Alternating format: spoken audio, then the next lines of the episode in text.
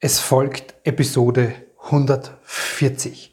Und heute habe ich wieder die große Freude, mit dir ein Gespräch zu teilen mit der wundervollen Susanne, die über ihren inneren Kindprozess berichtet, die davon berichtet, dass sie früher oft Masken getragen hat und äh, ihr das gar nicht aufgefallen ist, dass sie nicht sie selbst war, vor allem in ihren Beziehungen und das immer wieder zu Konflikten geführt hat. Und wie sie in diesem inneren Kindprozess gelernt hat, mehr und mehr sie selbst zu werden und sich erlauben, das sein zu dürfen, ohne Maske. Viel Freude dabei. Herzlich willkommen und grüß dich beim Podcast Heile dein inneres Kind. Ich bin dein Gastgeber Stefan Peck und ich unterstütze dich auf deinem Weg mit deinem inneren Kind. Hallo, Servus, herzlich willkommen. Ich freue mich riesig, dass du da bist Ach, und falls du das jetzt nur hörst, dann lade ich dich von Herzen ein, dir das anzuschauen, weil sie strahlt uns schon entgegen. Die wundervolle Susanne ist heute hier und erzählt so von ihrer inneren Kindreise und wow, so mutig und so schön, dass du da bist, Susanne. Danke, lieber Stefan. Hallo erstmal. Genau. Und wir haben ja vorher schon gesprochen und du hast schon so ein bisschen berichtet, dass du aufgeregt bist. Und das ist ganz normal, weil es nicht alltäglich ist, dass wir in die Welt gehen und so von uns und unseren eigenen inneren Themen erzählen. Deswegen erstmal meinen fetten Respekt, dass du das tust und dass dein, dein Herz da in die Hand nimmst und bereit bist, das mit uns zu teilen. Danke, Danke. dir. Susanne, nimm uns mal einfach ganz kurz mit, damit die Menschen, die dich jetzt vielleicht nur hören, mhm. ein Bild zu dir bekommen im Sinne von, was machst du, wie alt bist du, wo lebst du, wie lebst mhm. du? Ganz kurz. Mhm. Genau, ich, ja, ich bin 43 Jahre alt, ich lebe in der Nähe von Nürnberg, ähm, bin alleinerziehende Mama mhm. und ja, bin konfrontiert mit verschiedenen Sachen und ähm, ja, habe irgendwann eben gemerkt, ähm, warum ich ja dann auch dich gefunden habe. Ähm, dass es, dass es immer wieder in, in Beziehungen stockt und, und, und äh, ja, immer wieder zu inneren Konflikten, also vor allen Dingen mit Konflikten zu mir, zu mir selbst äh, kommt. Mhm. Und es hat sich immer wiederholt, jahrelang. Ähm, ja, und das war dann auch der Grund, warum ich eben alleinerziehend wurde, sage ich mal so. Und dann irgendwann zu mir gesagt habe, okay, ähm, jetzt gehe ich mal ein Stück alleine weiter und guck mal, was da los ist. Und ja, und habe mich dann äh, das erste Mal in meinem Leben so auf, auf die, die Reise zu mir selbst ein Stück weit begeben, sage ich mal so. Mhm. Weil, ich, weil, einem ja, weil es mir immer wieder neu, immer wieder die gleichen Themen begegnet sind. Und da habe ich mir gedacht, nee, da kann ich mal genauer hingucken, was da los ist. Und habe dann eben, ja, habe mit dieser inneren Kindgeschichte begonnen und dich da gefunden im Internet. Genau. Ja, wie lange bist du schon alleinerziehend und wie, wie alt ist ja, meine, meine Tochter ist neun Jahre alt und ich bin jetzt, ja, mit vier Jahren habe ich mich vom Vater des Kindes getrennt ja. und äh, bin auch Vollzeit, also arbeite Vollzeit und ich denke, da können sich einige vorstellen, was das auch heißt und gibt sicherlich viele, die das auch kennen, mhm. ähm, dann auch Zeit für sich zu haben und auch wieder äh, eine Partnerschaft zu finden. Genau. Ja, also das finde ich ganz, ganz wichtig, dass wir, dass wir das erwähnen, weil das einfach erstens einmal ähm, ja, ich glaube, äh, fetten Respekt verdient. Alleinerziehend, das hört man immer so oft, und aber ich, ich jeder, der Kinder hat, weiß, weiß, was das für eine Nummer ist. Und gerade was es dann bedeutet, Zeit für sich zu haben und was es dann bedeutet, in neue Beziehungen zu gehen, gerade mit dem Background, dass da ein kleines Mädchen noch mit dabei ist in deinem Leben, was eine Riesenrolle spielt. Also das ist schon ähm, äh, echt, echt, eine, echt eine Herausforderung. Ähm, jetzt hast du gesagt, Beziehungen ist es immer wieder so gestockt? Was ist da immer wieder passiert? Magst du uns da ein bisschen ähm, näher reinnehmen? Ja, dass ich, mh, hm, ich, ich überlege mal, wo ich am besten beginne, mh, hm, dass ich gemerkt habe oft, dass, also es wurde für mich anstrengend oder weil ich das Gefühl hat, also jetzt rückblickend weiß ich, dass es daran lag, dass ich nicht ich selbst wirklich war. Mhm. Ähm, auch oft eine Maske getragen habe, heute auch immer noch tue, aber nicht mehr so viel und mich auch immer wieder dabei erwische, sage ich mal so. Also ich bin da wirklich bewusster geworden. aber damals wusste ich nicht, ähm, was ist da los, warum zieht mir das Energie, ähm, warum bin ich nicht so, so wie ich eigentlich, warum zeige ich mich nicht so, wie ich, wie ich eigentlich bin, warum habe ich Angst davor, einfach auch Schwächen zu zeigen, zuzugeben, darüber zu reden. Ähm, und rückblickend kann ich sagen, dass ich deshalb, glaube ich, auch immer zum Ende äh, von Beziehungen gekommen bin, mh, hm, weil ich mich nicht so getraut habe, ja, wirklich getraut habe zu zeigen, wie ich bin und, und was mich ausmacht, mhm. weil ich, glaube ich, ja, rückblickend äh, das Gefühl hatte, irgendwie scheint es ja nicht richtig zu sein, wie ich bin. Oder ich muss eine Rolle spielen oder eine Maske tragen und dann mag man mich vielleicht ein Stück weit mehr, als wie ich wirklich bin. Ja. Und das ist mir, das denke ich, ist mir hier und da immer wieder zum Verhängnis geworden. Ja. Und ganz wichtig, was du sagst, weil ich glaube, das kennen viele, so dieses, ja, ich muss stark sein, ich muss irgendwas darstellen, mhm. ähm, aber ich, so wie ich selber bin, darf ich nicht sein oder das muss ich verstecken, so mhm. wie ich empfinde, wie es mir eigentlich geht. Und ähm, das ist ja etwas, was, was, was ganz, ganz viele da draußen einfach erkennen und oft in Beziehungen halt einfach passiert, ja, durch das, wie wir aufgewachsen sind.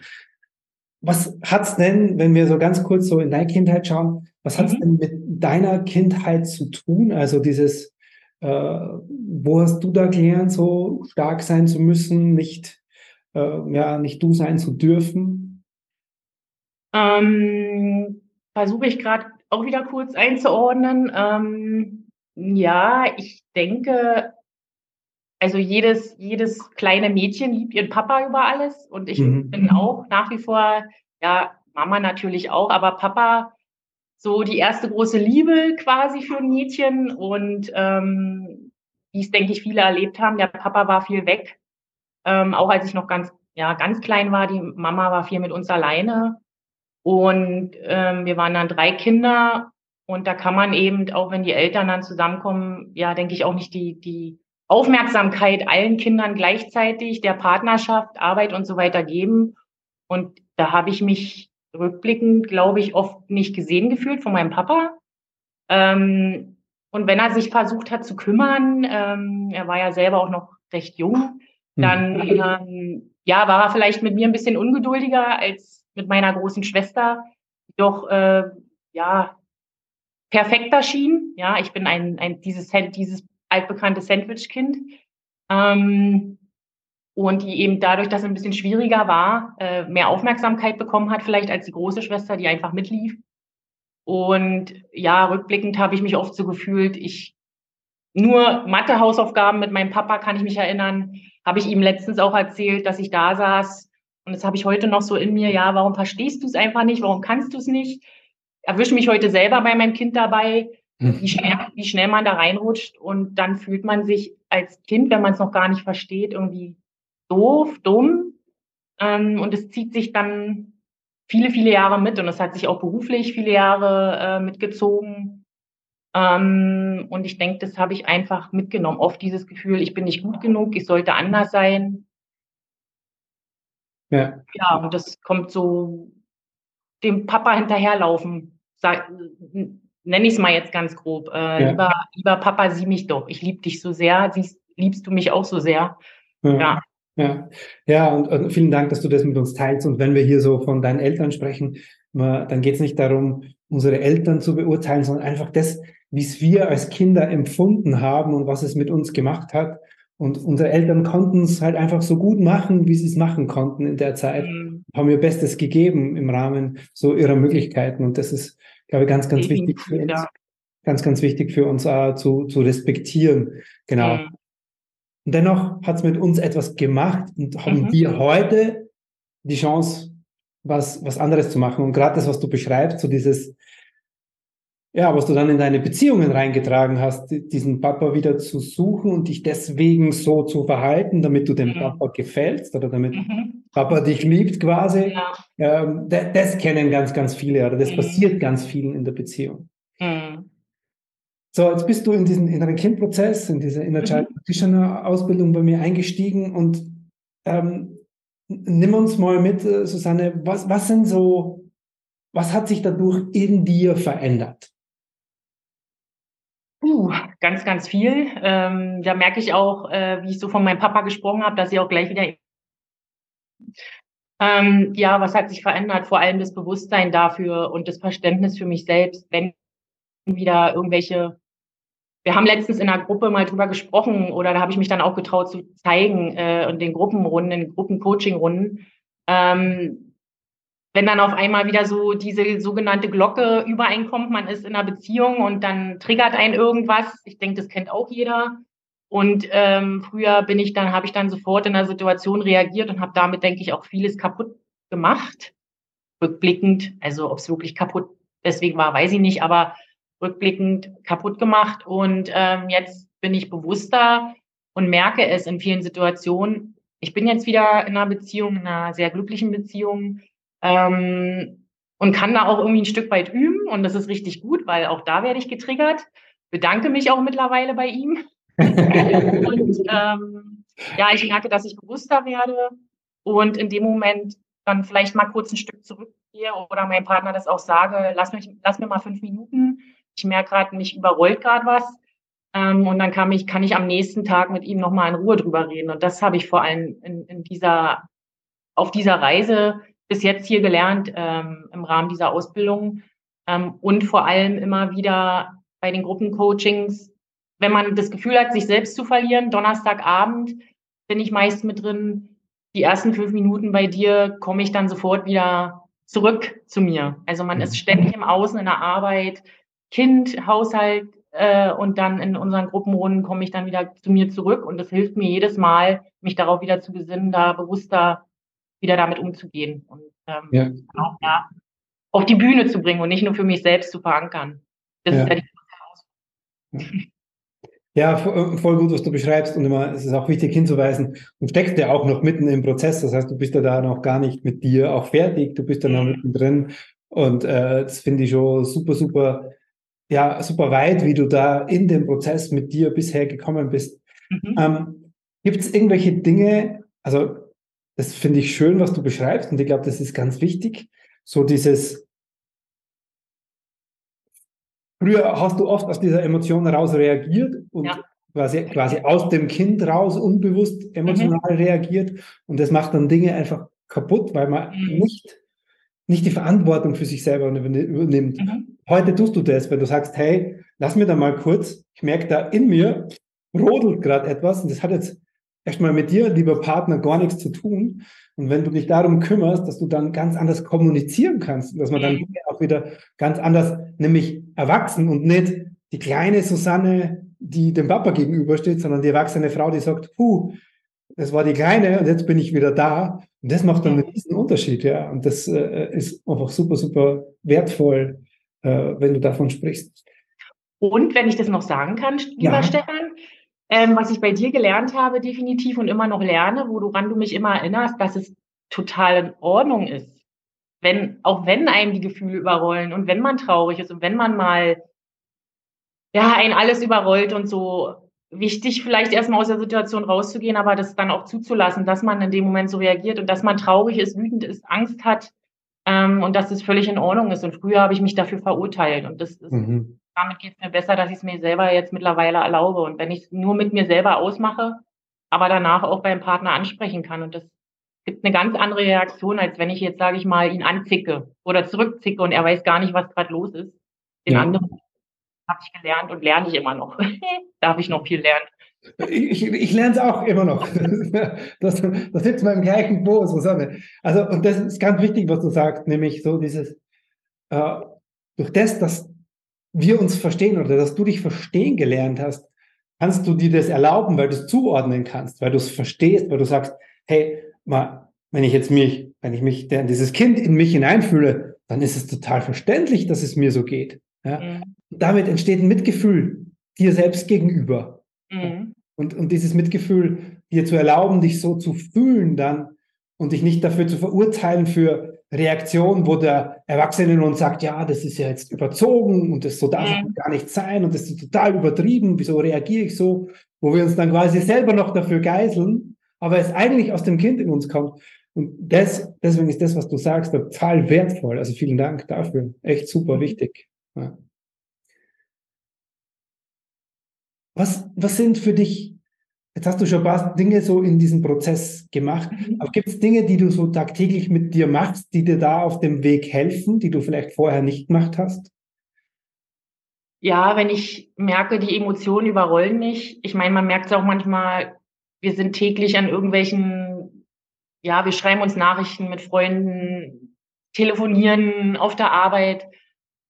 Und immer wenn mich was triggert, wirklich auch man, ja, wirklich ein Stück zurückzugehen und durchzuatmen erstmal und kurz zu überlegen, woher kommt es jetzt wieder? Also ich überlege wirklich jedes Mal, jedes Mal, aber bei großen emotionalen, wenn ich merke, es überrollt mich emotional, trete ich ein Stück zurück und atme erstmal tief durch.